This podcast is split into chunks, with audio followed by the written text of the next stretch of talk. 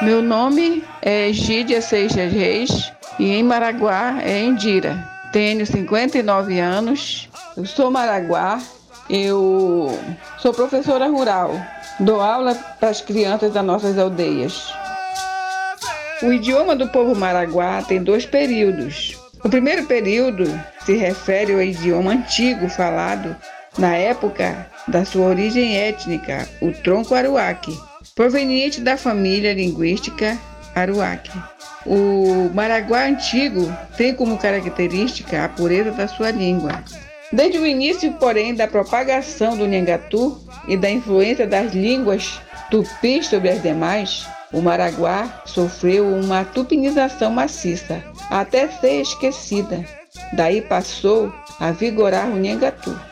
Quase nada restou desse período, a não ser a sobrevivência de algumas palavras que inexistem no original tupi e por isso mesmo são anteriores ao Nhangatu.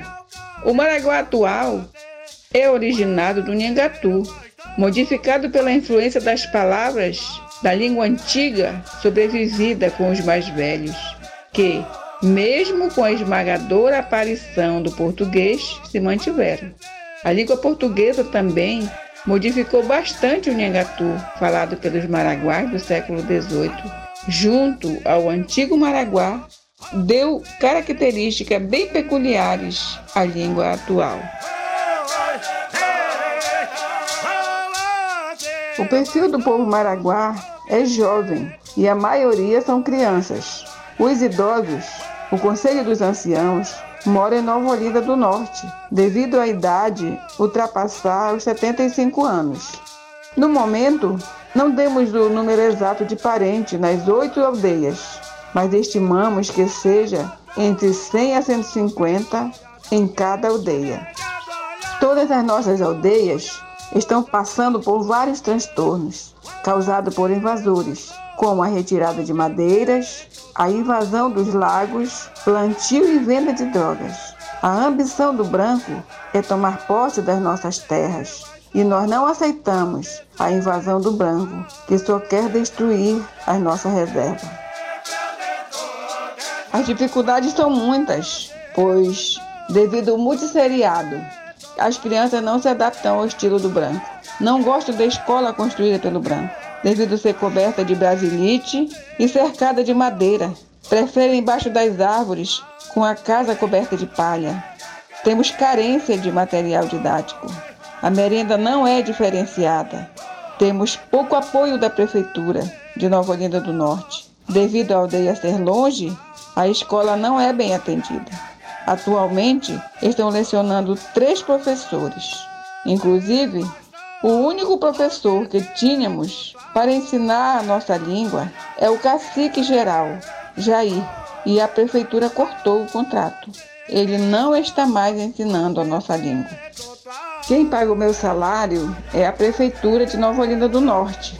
Há 17 anos eu atuo como docente. Participo sim de formação continuada, mas estou em fase de aposentadoria.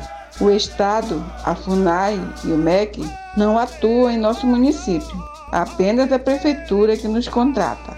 A FUNAI atua, mas não na área de educação. O que se deve ter e priorizar é um currículo escolar de acordo com a região onde vivem os alunos. O professor de língua indígena, uma formação diferenciada, cultura étnica, escola adequada no costume dos indígenas, merenda diferenciada, capacitar o professor indígena para atuar nas aldeias e dar formação acadêmica aos indígenas. O que seria a merenda diferenciada que eu citei é uma alimentação da própria região, como macaxeira, cará, as frutas como melancia, caju, genipapo e também o caldo de cana, o peixe e a farinha. O que a escola das aldeias oferecem é a preservação à nossa cultura como tal. Lutamos para que a nossa cultura seja respeitada e preservada. Manter a escola é a única chance que temos de preservar e dar continuidade à nossa etnia. Xé Maraguaeté, eu sou Maraguá de verdade.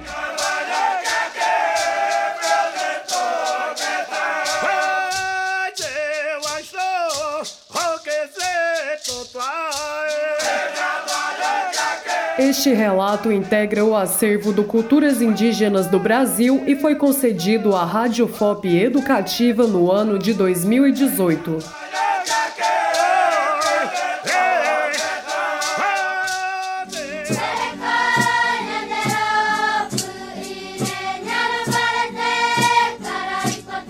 Vozes dos Povos Originários do Brasil. Direção: Glaucio Santos, Helena Azevedo Paulo de Almeida e Cimei Gonderim.